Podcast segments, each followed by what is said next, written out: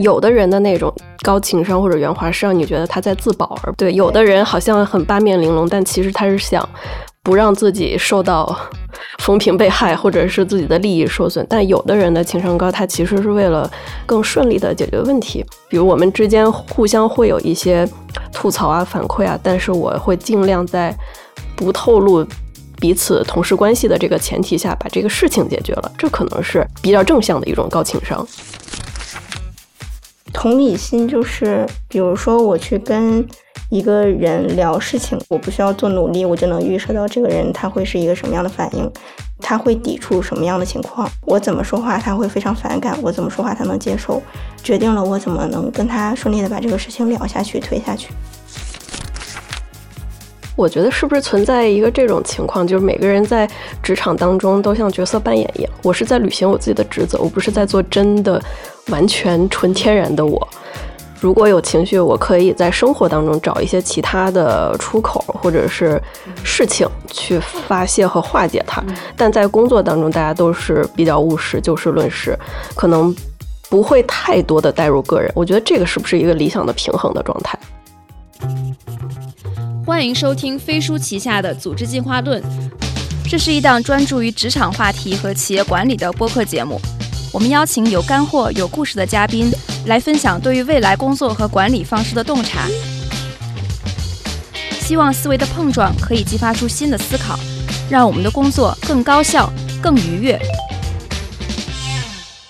今天这期是职业规划系列的第四期节目。呃，要聊的主题呢是介绍一个不是很广为人知的职业 PMO。如果说大家有对当前的职业不是很喜欢，然后想要考虑转型去做别的职业的话，听完可以看看自己是否适合这个新职业。然后请到的呢是两位 PMO，辛苦两位分别做个自我介绍吧。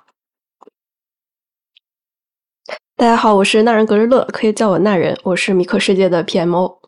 嗯，你做 PMO 几年了？应该还不到一年，前后在两家公司做过项目管理 PMO。嗯嗯。大家好，我叫新丽，然后目前为止做 PMO 将近有三年半的时间。就我们，因为 PMO 这个职业其实是一个不是一个很广为人知的，所以说可能很多人还不知道 PM 到底是什么。两位能就是对是吧？介绍一下这个 PM 到底是什么？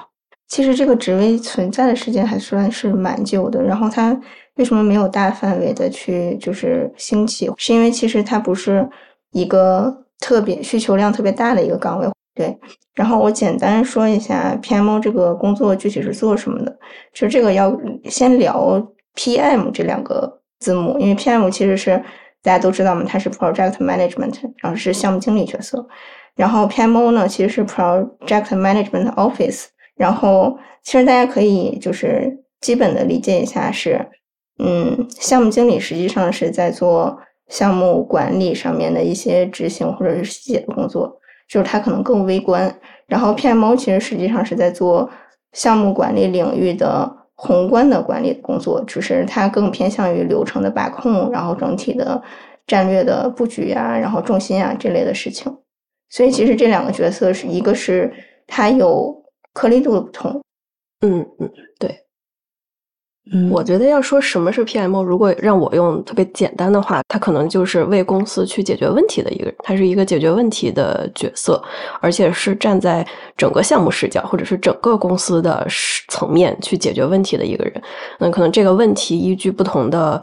情景或者是不同的团队，他们的问题类型不太一样，有的可能是偏业务。的问题，有的可能是偏这个交付进度的问题，有的可能要解决一些人的问题，或者是团队或者是文化的问题，可能不不太相同。所以 PMO 它要解决的问题可能非常的多样，也非常的综合。呃，然后再有一个比较直接的类比，可能 PMO 特别像一个我们公司内部的管理咨询顾问，而且可以在不同的项目之间穿梭，服务于不同的这个团队，去解决他们非常对应的问题。而且我觉得，呃，PMO 它会在公司层面去为大家制定一些标准、方法论或者是模板，给大家提供一些最佳的案例，去帮助大家解决问题。这可能是它比较大的一个价值。它是不是一个相对中立的角色？就是你、你们，比如说你们的汇报线是直接给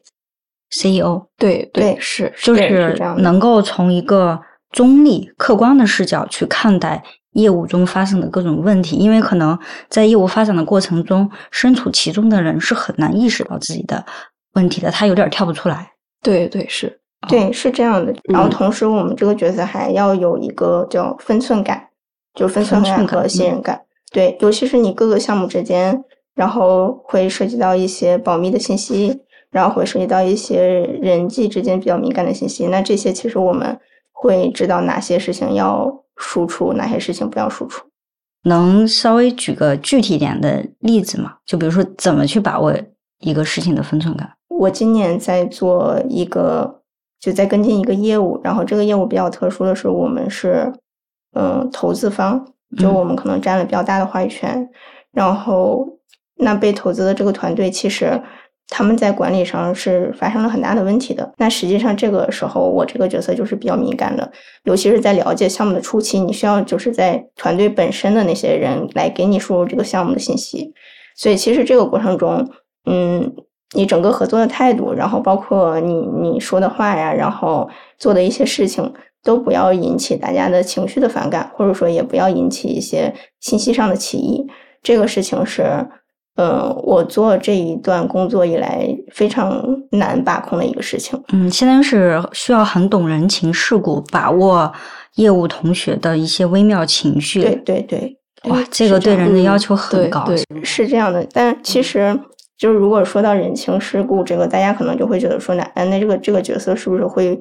就是会做到有一点油或者有一点圆滑？就是一定要切记不要做到这个状态。我们怎么区分一个人他是？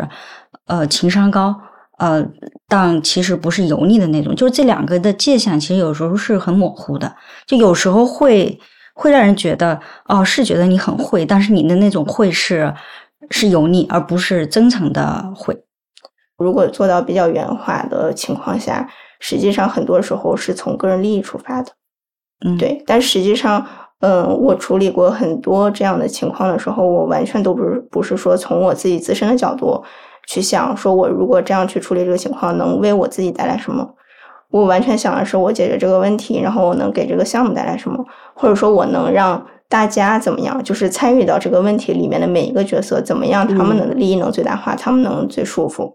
所以其实，嗯嗯，我我很长一段时间觉得我可能不算是情商高的，我一个是比较真诚，另外是我比较。有同理心，就是我能感知到大家想让这个事情发展到是一个什么样的状态，然后能受益者比较多，然后这个事情能向一个健康的方向发展。有的人的那种高情商或者圆滑，是让你觉得他在自保，而对有的人好像很八面玲珑，但其实他是想不让自己受到 风评被害，或者是自己的利益受损。但有的人的情商高，他其实是为了更顺利的解决问题。比如说，有同学向你反馈一些他觉得问遇到的问题，那我的重点可能是在怎么样解决这个问题，并且还能不把这个同学供出来。比如说吧，比如我们之间互相会有一些吐槽啊、反馈啊，但是我会尽量在不透露彼此同事关系的这个前提下，把这个事情解决了。这可能是比较正向的一种高情商，它核心还是在于说能不能解决问题。嗯嗯，真诚而不油腻。对，其实从主观感受上来说，到底你是真诚还是油腻，一般人还是能感觉出来的。这个其实很很容易，很容易能感觉出来。嗯，你们刚刚提到就是，呃，因为你要去解决问题，就需要深入了解业务发展过程中的各种问题嘛，然后建立信任感很重要。那就比如说你你刚新入一个业务，怎么能够快速的和大家建立这种深度的信任感？是这样，就是有一点，刚刚说，呃，你们更多是去解决问题的嘛？对，就是会不会大家会害害怕问题被发现？会，因为有时候问题被发现对他们不是一件好事儿。其实，呃，我们最开始是，首先是会跟负责人沟通，然后让他知道我们会很正向的接触到这个业务上。然后，比如说你像他开项目例会，然后会或者开一些。呃，问题的对齐会，这些会我们都会在一开始旁听，但旁听的时候前期基本上不会发表什么建议，甚至就会存在感非常低。就我参与过很多这样的项目，初期接触的情况就是大家最开始都不知道坐在角落的这个人到底是干嘛的，对。然后，但实际上我们在整个的这个过程中会看大家会在提到什么事情上突然间有了情绪，哪个人情绪比较重，然后哪个人会比较消极，然后他们的画风是什么样子的。其实，其实这样的情况你大概能判断出来这个团队的一个状态。然后以及人与人之间的一个状态，那你其实在这个过程中就能有一些基本的判断，就是说我从哪几个点或者从哪几个人入手去了解项目的一些基本情况比较好。然后或者说我可能也会跟一些嗯关键决策去沟通，或者说就着某一些问题去跟大家有一些嗯哦面对面的交流。对，实际上这个过程中是我了解更深一步信息的情况，就是这个时候是我真的能在单独的场合去了解这个项目更细致的一些情况。对，然后那整个这个流程下来之后，我可能也会涉及到说多方确认，就比如说有一个人跟我反馈了这个情况，那我可能会再去跟第二个人和第三个人聊事情的时候，我会顺便确认一下这个情况是否真的属实。交叉验证，嗯，对对，因为我们这个角色就是你一定要非常客观，就是你不能有偏颇，而不是说一个人跟你说了什么，然后你就信了，就信了，对。所以其实整个这个过程下来，相当于是第一步。那我们第二步会基于整体的这个情况做一个盘点，然后会梳理项目的现状，然后人员的现状，然后根据项目的问题啊，然后包括需求啊，取出一个短期的解决方案。嗯，然后第三步呢，可能就是说。那实际上我已经通过第一步和第二步，把整个这个项目的情况，嗯，相当于掌控在了自己的那个叫脑子里，就是我对这个项目已经非常熟悉了。那实际上，你这个时候从项目的这个整体里面摘出来，你再去站在一个客观的角度，然后定期的去跟这个项目有跟进和梳理，保持这个项目就是健康平稳的走下去。那就是你在和团队建立信任感。的方法上会有一些不一样吗？和他刚刚讲的，我觉得大体上的这方法和过程都是差不多的。对对，而且只有和广泛的一线的同学多聊，才能比较快速的去了解这个项目的情况。就比如我刚才举的那个例子，有运营或者客服同学说：“哎，你这产品每次都交付的很晚，就有这个问题反馈给我。”那我其实找到产品同学去确认确认这个问题的时候，那我肯定不会说。哎，有客服说你交付的太晚了，我肯定不会这么说，我肯定会跟他说：哎，你觉得产品同学这边人力是够的吗？你觉得你的工作现在是这个压力啊，交付的情况怎么样？我可能会换一个视角，或者换一个中立的视角去问他，去确认这件事情。通过类似这样的方法去确认我识别的这个问题是不是真的存在。就是你不能直接就判定他，对，就是有问题，就是错了。对，呃，我听起来这个职位好像。对于情绪稳定的要求特别高，是的，是的，需要特别的客观冷静，你不能带有强烈的自自己的情绪和意识。所以你俩都是情绪稳定的人是吧？对，应该算是。你觉得你们天天生就是吗？还是在这个工作过程中磨练出来的？嗯，其实我是天生就是，那人应该也是。我觉得天生占多，比我还要多。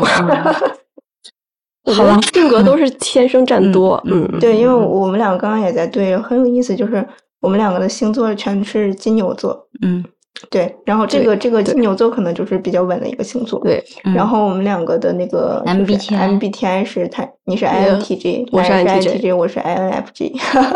而且就比如说，如果真的拿情绪稳定，它有一个值来衡量的话，呢其实那人的这个值也是高于我的，因为我其实有的时候，嗯。就是在处理项目情况的时候，我会自己形容自己就是在稳定的发疯，对，但是可能这个发疯的状态不会，呃，就是就比如说我需要跟一个人弯弯弯沟通的时候，我不会让他感觉到我有这一面。对，在我需要自己稳住的时候，就一定要稳住。那人是内外都内外的情绪都很稳定吗？我大部分时候是，好像，但我觉得可能就是。有一部分是工作当中可以养成的，比如说是 P 还是 J，可能大家为了工作更加有序，P 人也可以变成 J 人，我觉得是这样的。比如说要做项目管理，他必须要是非常有条理的一个人，我觉得这个可能也是跟大家在工作当中扮演的角色相关。嗯，就可能，嗯，情绪稳定天生居多，但是这个逻辑思考和条理性是在职场当中可以锻炼出来的。嗯嗯哦，OK，就是你们天生就是更偏向于情绪稳定。嗯，我们稍微延展一下来讨论这个问题，就是说，如果你天生不是情绪很稳定，你们觉得在职场中要去压抑或者克制自己，让自己情绪很稳定吗？那样做可能会意味着你需要。去压抑自己本身的情绪，就是就是呃，虽然这个话有点那啥，但是我在网上看到一句话，有人会觉得人类本身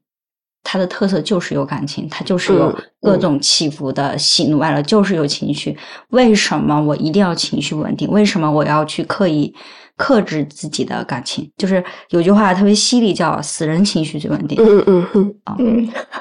或者每天都发疯才是真正的稳定。对，我觉得是不是存在一个这种情况，就是每个人在职场当中都像角色扮演一样，我是在履行我自己的职责，我不是在做真的完全纯天然的我。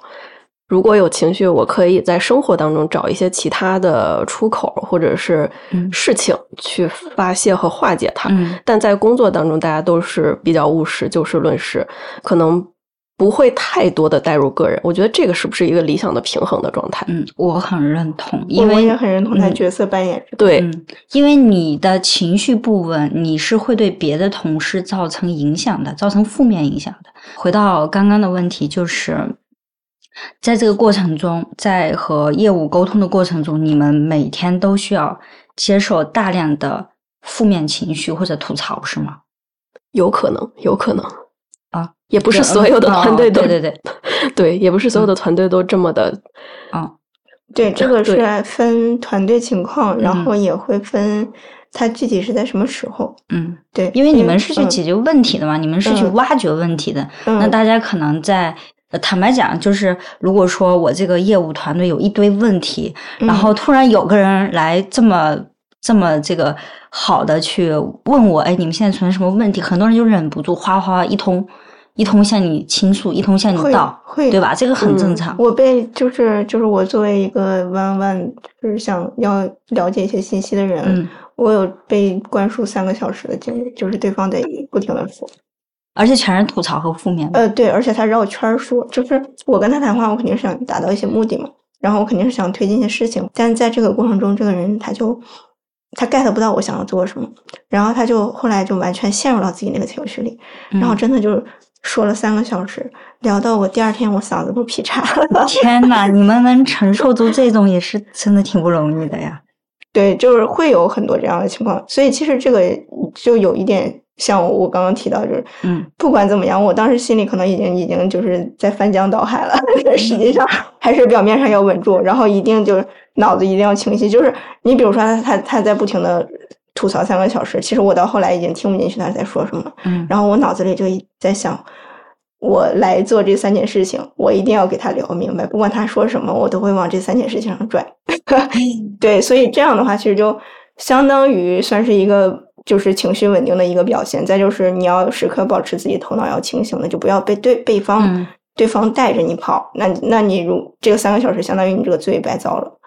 是，又遭了罪，又没有完成自己的任务。对，那人会遇到这种，就是很多像你倾倒负面情绪和吐槽的情况。会有，但是暂时还没有这么极致的例子。呃，我觉得目前大部分的吐槽，我在我看来还是有价值的。就可以帮助我发现一些，比如平时大家汇报或者是数据当中体现不出来的问题，一些软性的问题，也会让我看到说啊，可能大家表面上都是和和气气的，或者看不出什么性格，但是通过吐槽，我发现，哎，其实不同角色的同事之间，他们也是有自己的想法的。确实，就是吐槽，其实有时候反而是讲一样你们呃信任度和你们熟不熟的一个标志性的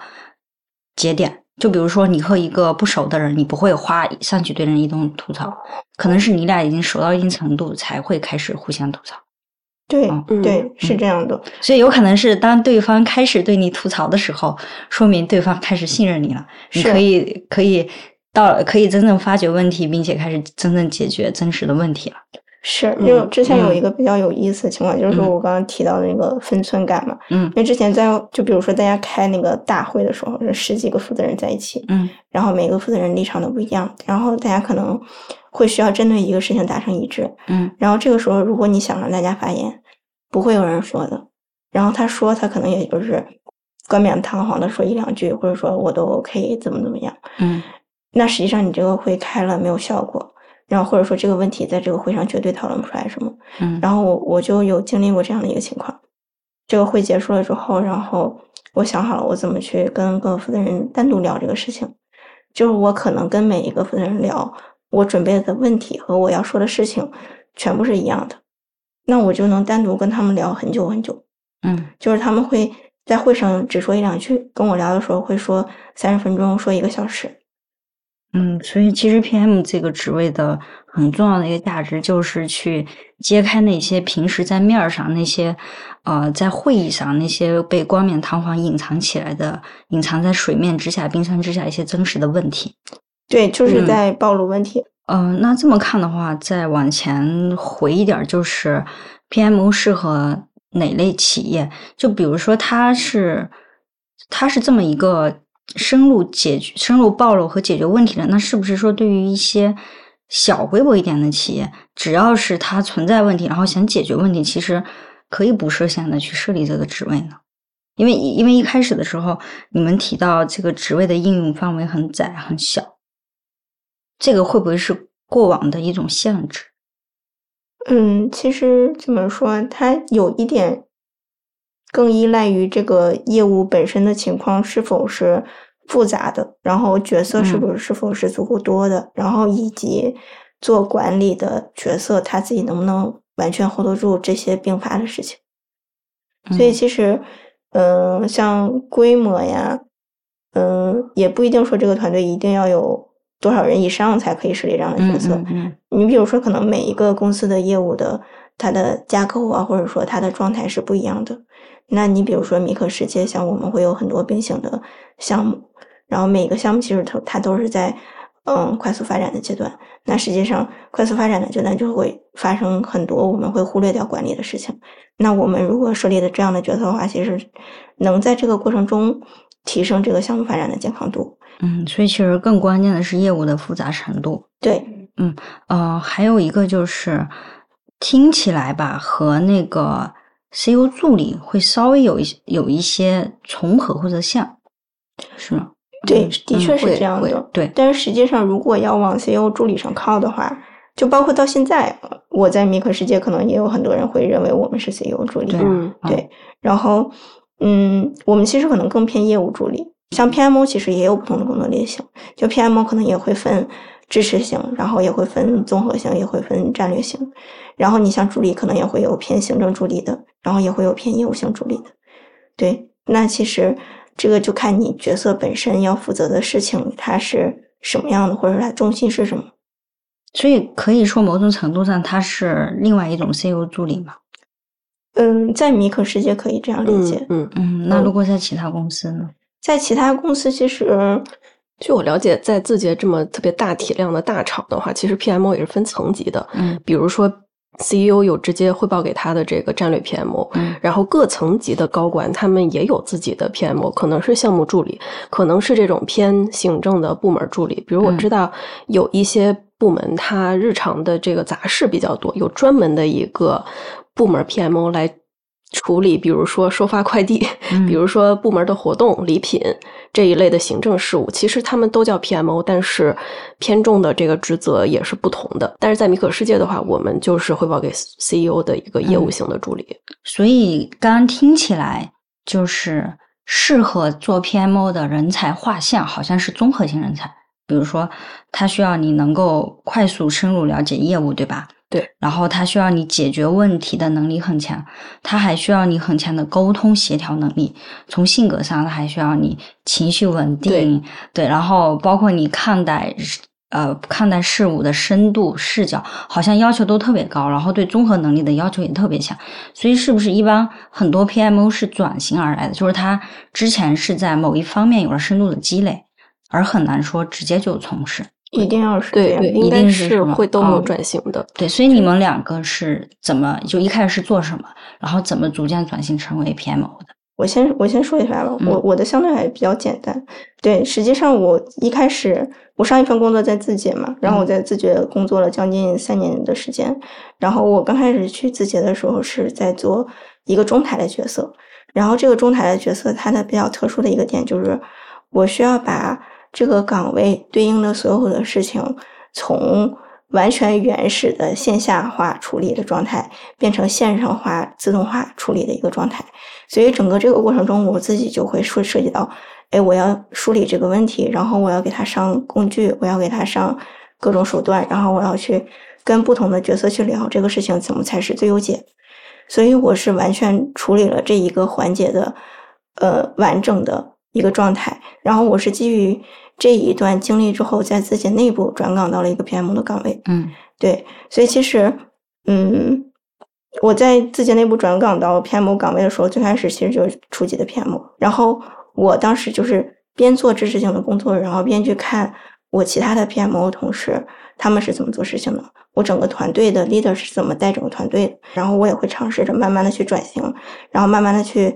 把控更多我可以自己有话语权的工作，然后去做一些更多我可以在。就是去梳理流程，然后去落地，有自己方法论，有自己沉淀的一些事情。那这个其实是我向 PMO 到目前这个状态一点点转型的一个基础。嗯，那那那嗯，我最开始是在上学的时候，在管理咨询公司做过实习，做过大概不到一年的实习。其实那段时间积累了挺多不同的，算是算是商业案例吧。不同行业的公司，他们可能有一些。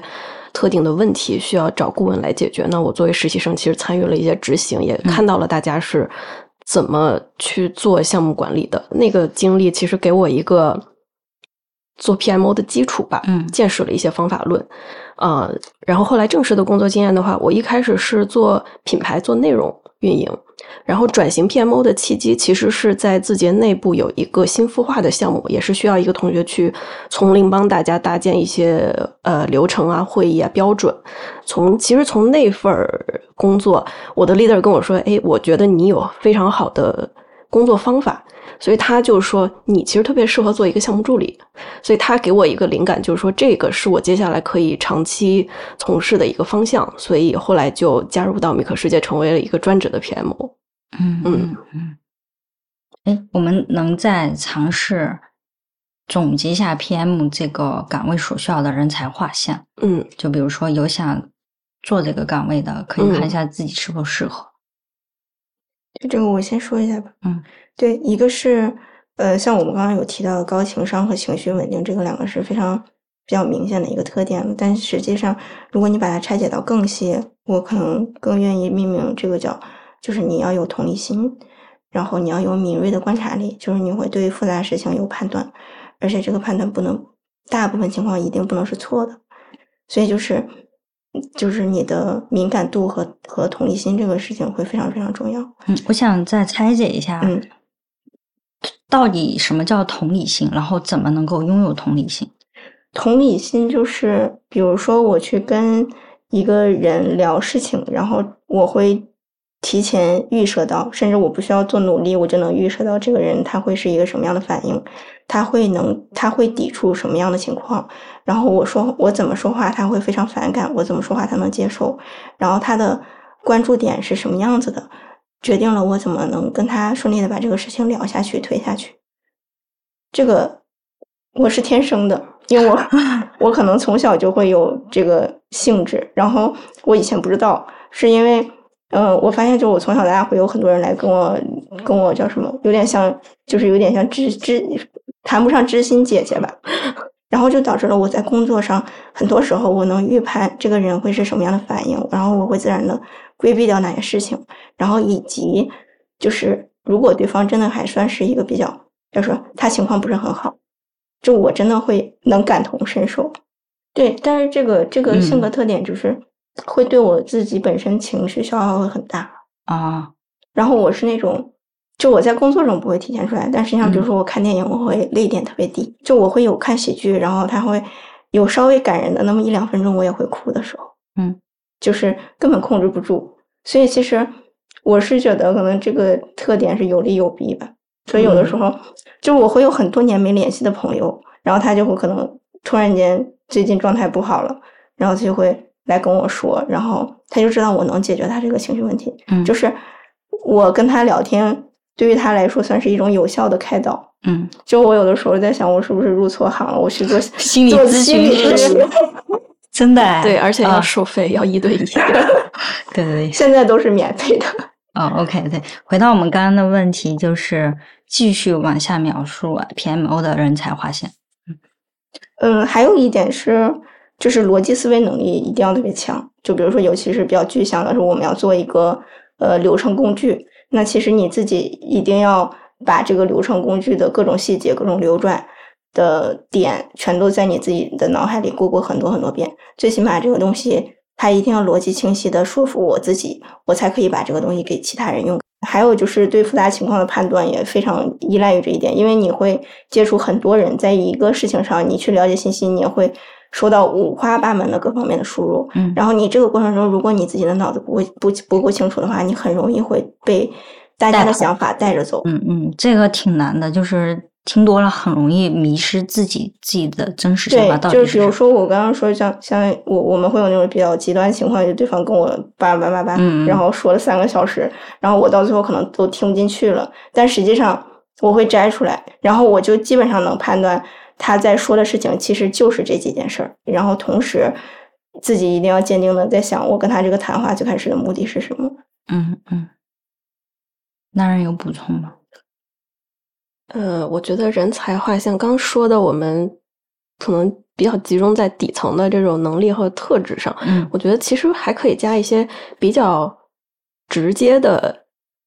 因素或者是方面，比如说文化匹配度，或者说这个人的价值观是不是符合我这个公司的需求。比如说我们招 PMO，可能是想给大家推行一些更高效的工作方法，做一些示范。那如果我的工作风格和这个公司需要的那个文化和风格就完全不搭的话，他可能完全就不需要我。呃，我举一个例子，就是我之前面试的时候，其实也有面试过一些传统行业的 PMO 岗位，但是他们在我看来就是完全不需要我这个人，因为我的工作风格可能更多的是用线上的工具去集中的协作，把大家都串起来，在线上去去去工作。但是这个传统行业的公司，它就是完全用纸笔，所有的材料都是纸质办公。那我可能想推行的那种工作方法，跟它就是不匹配的。我觉得可能在这个 PMO 人才画像当中，也会依据这个公司的文化去去筛选、去评定我需要什么样的人。嗯，嗯而且 PMO 在很多情况下是需要软性的去推行一些企业文化的，不管是从做事的方法去推，还是说从一些价值观上去推。比如说 OKR，它也是一种文化，它既是一个管理工具，也是一种工作方法，也是一个企业文化。嗯那我们作为一个推动项目的人，其实要在无形当中去示范和推动这种文化。那如果我们本身都不了解 OKR 的话，那肯定是不能胜任这个角色的。所以我觉得这个文化价值观也很重要。a kind of magic. One soul, one prize, one goal, one golden glance of what should be.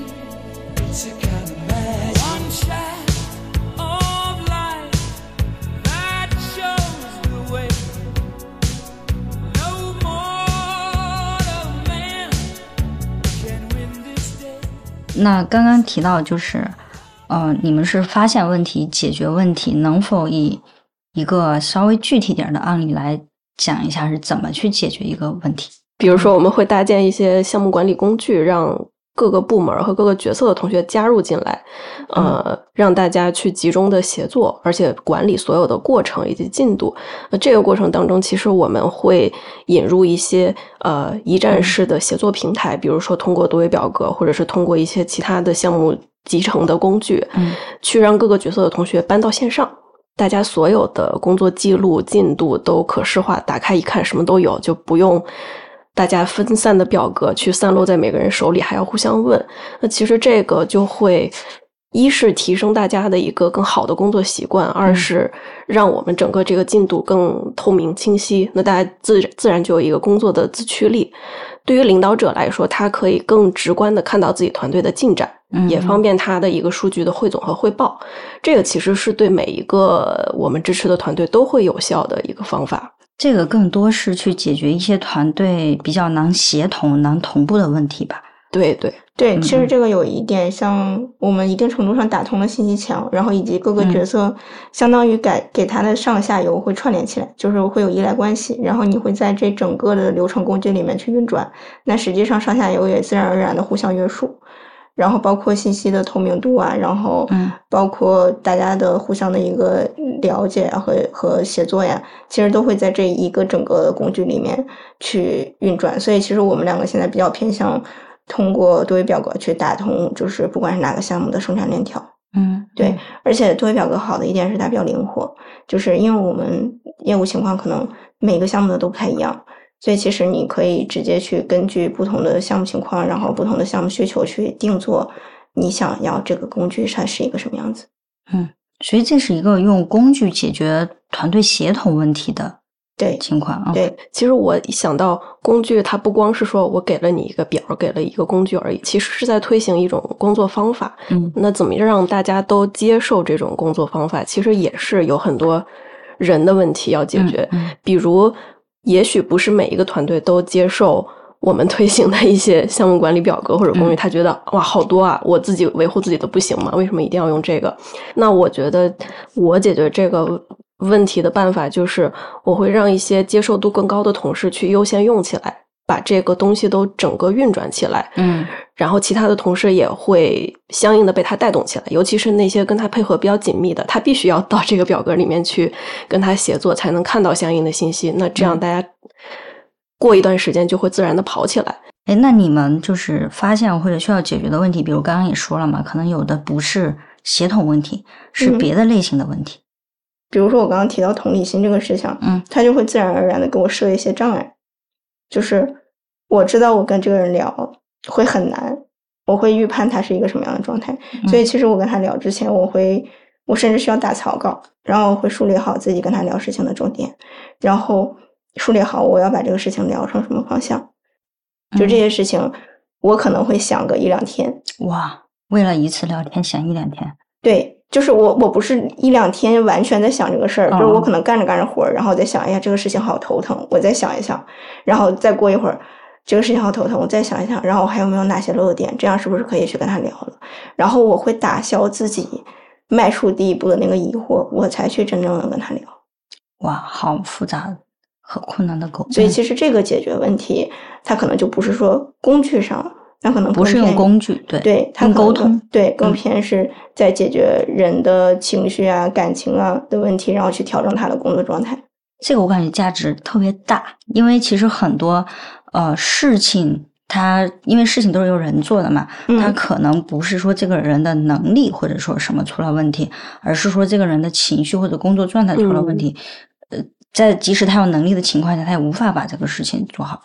对，还有一种情况就是，有的人他可能工作状态没有问题，嗯但是他会在自己的岗位上比较迷茫，就是，嗯，哎，我找不到我自己的定位，这个也负责解决呀。这个啊，这个有点儿，只要有人聊，我们就听着。对，就是，而且听完也会去真实解决吗？这个会是属会会会职业辅导了呢。会的，会的。对，而且真的真的我有解决成功过，哦，怎么讲？就是，嗯嗯，我我有一个同事，然后他就会在自己的岗位上比较迷茫，然后他觉得他跟他需要配合的那个角色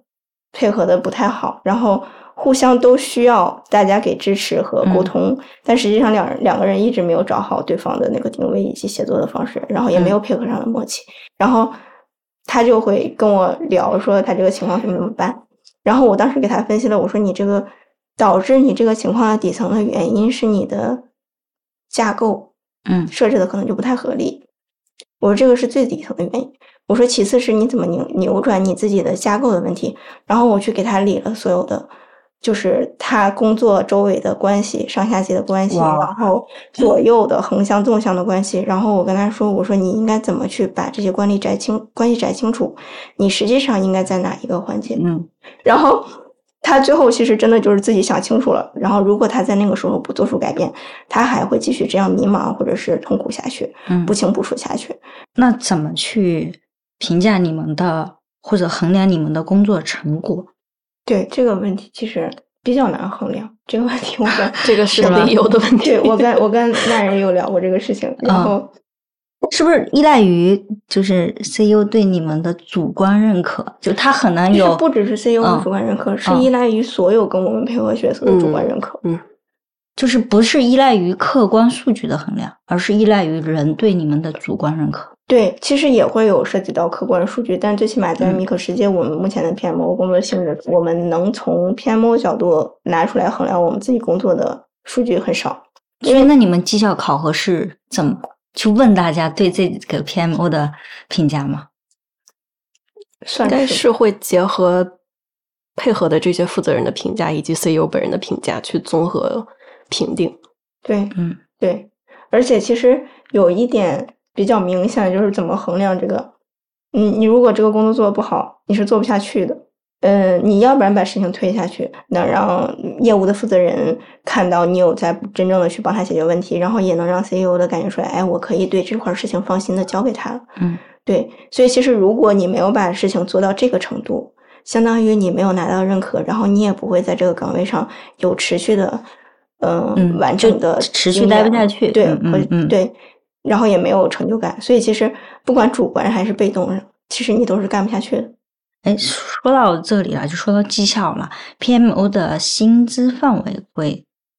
比较，就比如说我们有时候谈到某某个职业，比如说算法工程师，大家知道他薪资是很高的。然后某种类型的工作，他薪资是多少？就是这个职位本身，不是说你俩的，嗯就是职位本身的薪资。我刚刚有提到，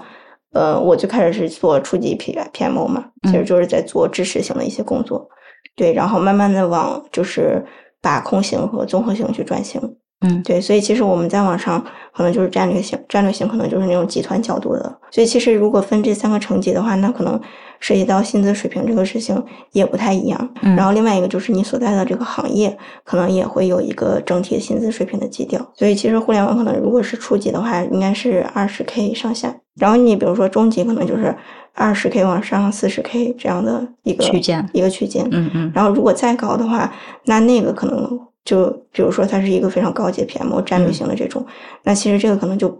有点脱离 PMO 本身的这个了。嗯那比如说四十到六十 K，或者说他会拿一个高管的年薪，这个都说不准，嗯因为 PMO 的上限相对来说还是比较高的。嗯就是他可能最终的终极状态不是 PMO，有可能是一个 VP 的一个状态。其实大家有一个就是算段子吧，嗯可能大厂里面大家对 PMO 的印象会有一个趣谈，就是 PMO 就是开会的人。那这个我觉得可能就比较符合初级 PMO，他可能嗯只能做一些流程上的执行，组织大家开会，给一些文档，嗯定一些日程，讲一些会议室。嗯这可能是大家的偏见吧。这可能真的是初级 PMO，他只能做到这个程度。这个感觉和一个实习生差别不大。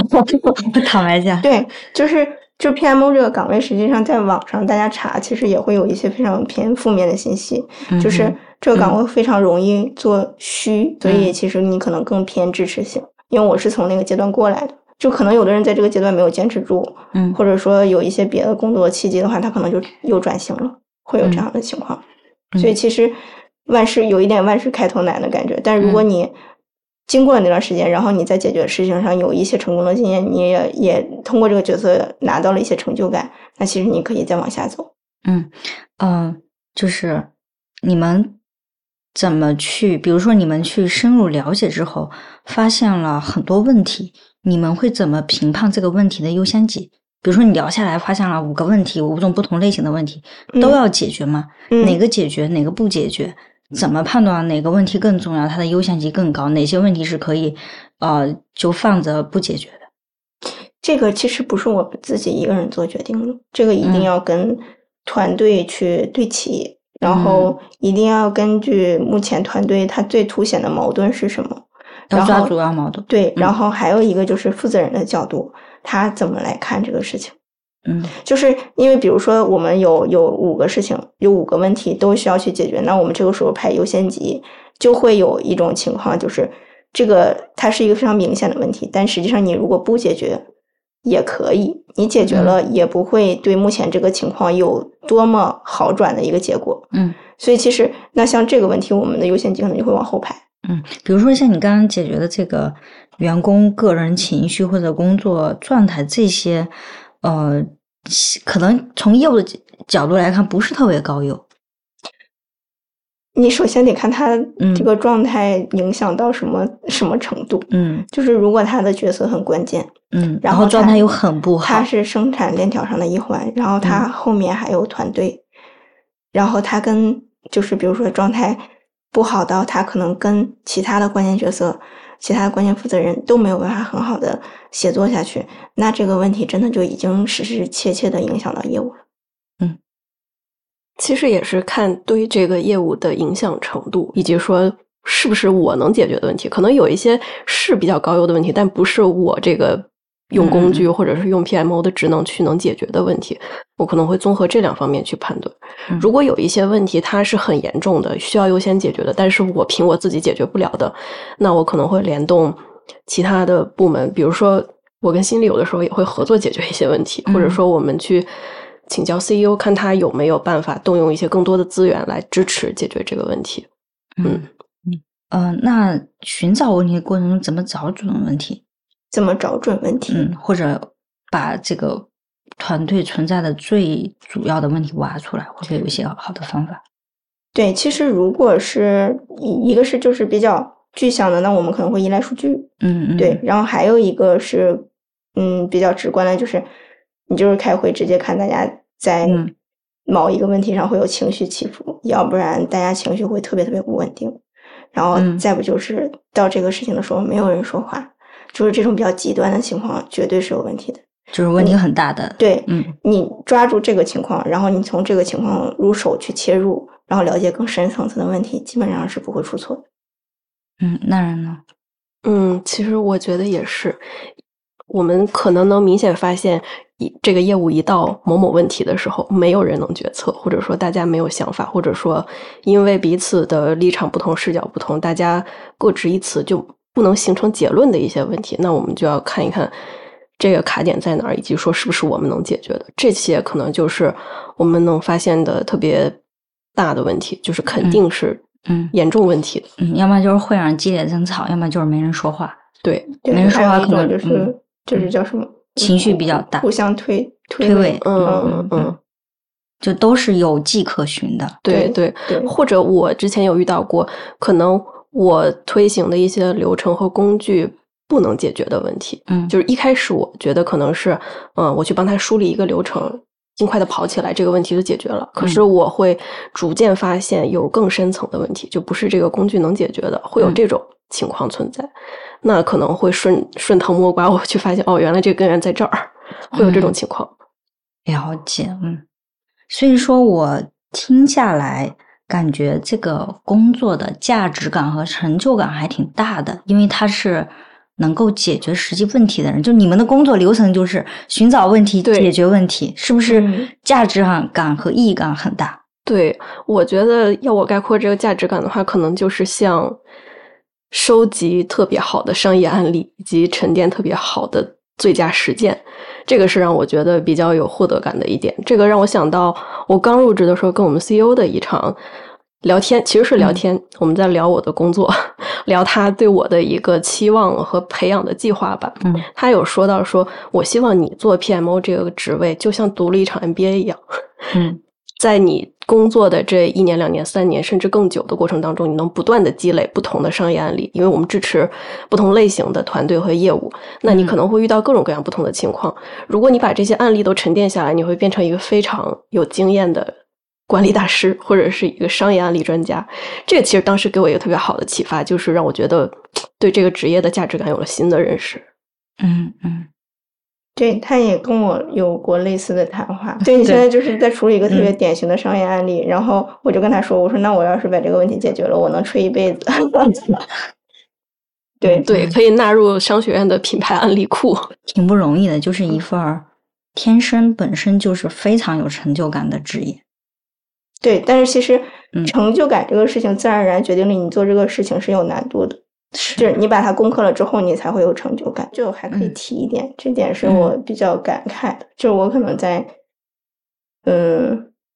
就是加入米克大概将近两年的时间，嗯。然后整个这个过程，就是我尤其是一开始的时候，我的确是能感觉到，就是我融入到这个环境里面是比较难的。嗯。但是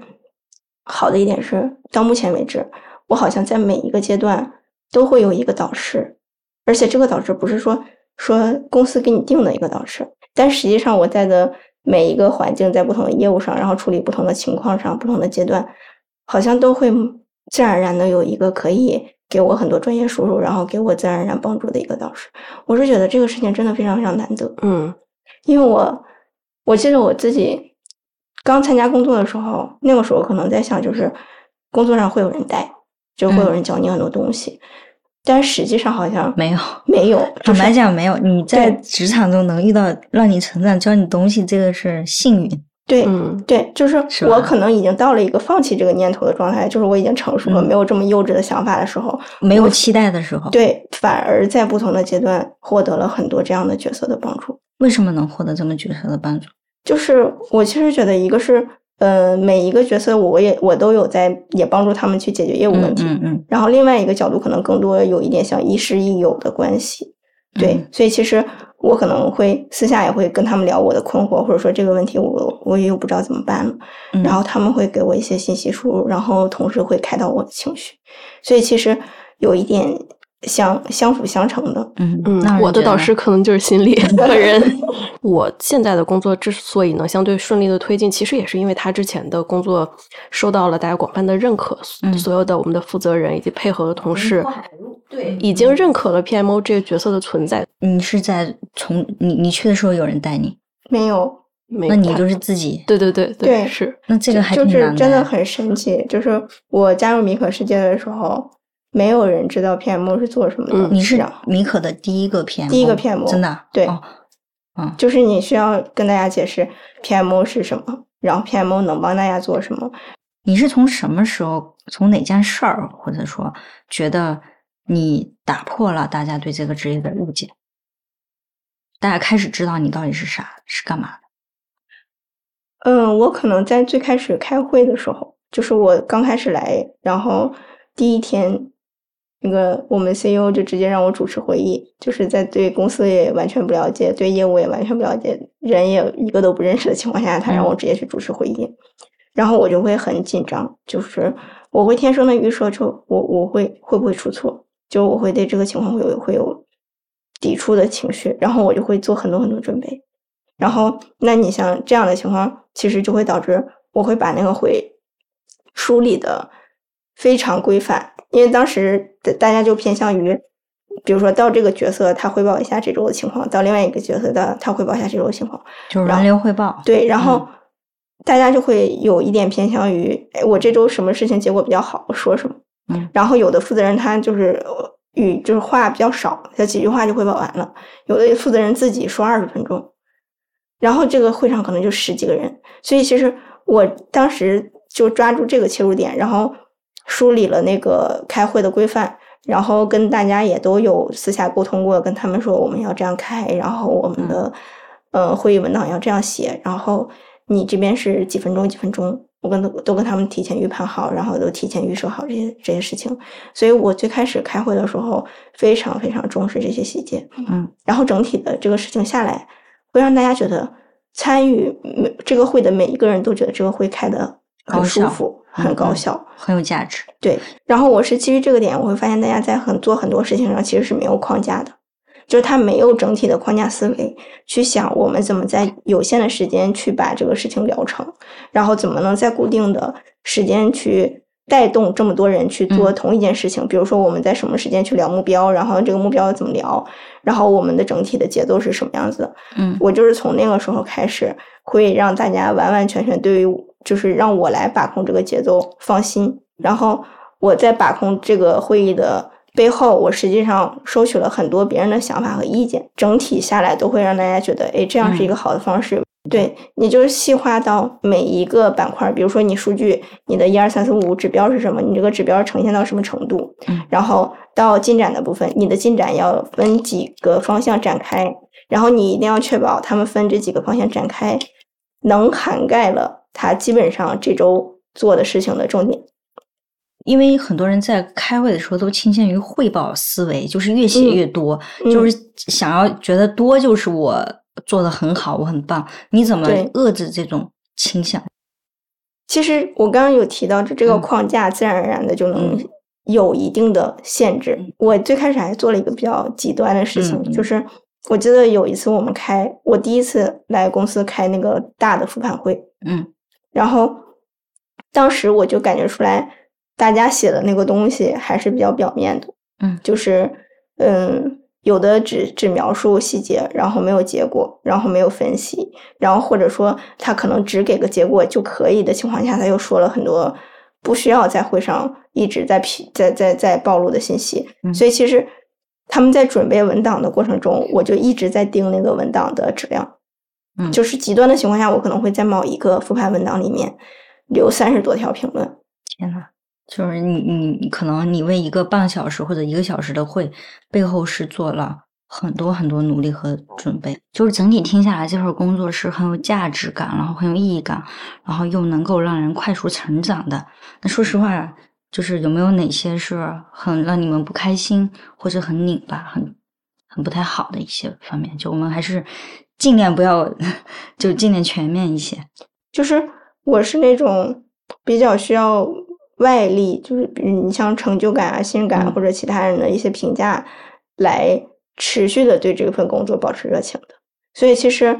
嗯，如果我会就是比如说我我可能集中的解决了一些问题之后，然后会突然间有一两天我只需要做常规的事情，那我这个时候就会有有一点焦虑。就我就是对外界的评价和依赖太强烈了。对，这个就相当于是，就比如说你刚刚问我们怎么来衡量自己工作的这个，啊、这个全依赖外界评价。对，其实更多的是比较依赖外界评价。然后我如果没有一些，哪怕是不需要对方直接给你评价，但是他有一个态度上的这样的回应，如果我可能在几天之内没有的话，我就会突然间觉得这个工作是不是没有必要干了呀？会有这样的焦虑。说好的情绪稳定呢？对，就我我其实我跟那人比，就是我如果我们两个有情绪稳定值的话，他一定是高于我。他刚刚提到一个比较好笑的事情，他就是那种做做什么，极限运动，他极限运也动都会非常淡定的人。对他极限运嗯动甚至都不会大喊大叫，就我很服他这一点。然后我就是属于那种表面上情绪稳定，然后在内心里持续发疯的一个人。嗯、那最后一个比较固定的环节就是，呃，请分别推荐一本书，可以是，也可以推荐一些 PMO 相关的，就是便于大家更加深度的理解这个职业，也可以推荐与此完全无关，就只是说你们读过，觉得对你们帮助很大的一本书。有一次应该是一个女性节日，可能是妇女节，然后当时有给女生发了三本书，嗯然后我就是每人选一本，然后我当时拿的那一本是《向前一步》，就是那个谢利尔桑德伯格的那一本书，它嗯英文名叫《练印》。然后我为什么推荐这本书，是因为，嗯、它其实可能更有一点像一个，就是在帮助女性成长的一个书籍。对，就我我其实个人是比较欣赏去看一些，嗯，就是比如说女性成长啊，然后女性突破自我呀，然后女性在自己的领域有一定成就的一些，就比如说书籍啊，或者是电影啊。嗯所以其实我也很推荐大家去，嗯、其实男性也可以看，因为这个其实是在讲一个心态的变化，就是你怎么能从一个嗯比较迷茫的状态，然后可能会面临着一些就是嗯不太公平的境遇的时候，你怎么能在这个环境里面把自己托举起来，然后把自己慢慢的培养成一个更成熟、更独立的一个人。嗯，嗯我可能想推荐一本儿叫做《The Making of a Manager》，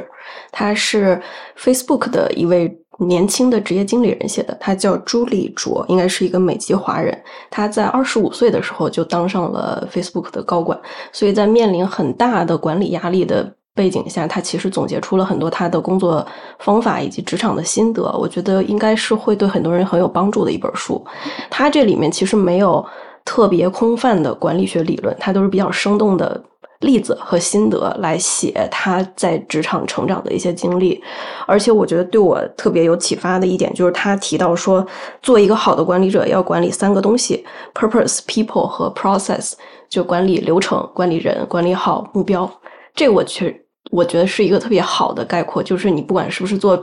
PMO 业务负责人，还是一个日常的职场人士，应该都会管理到这三大方面，我觉得会比较有帮助。中文名字叫硬核晋升。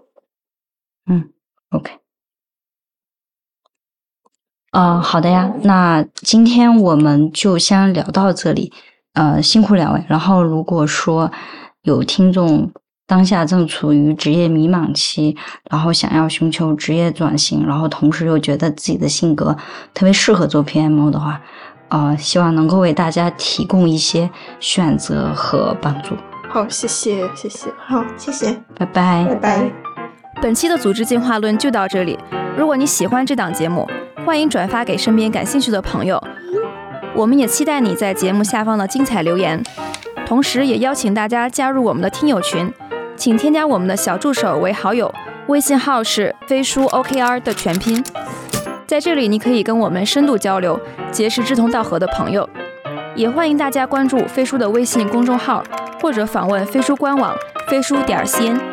感谢大家的收听，我们下期再见。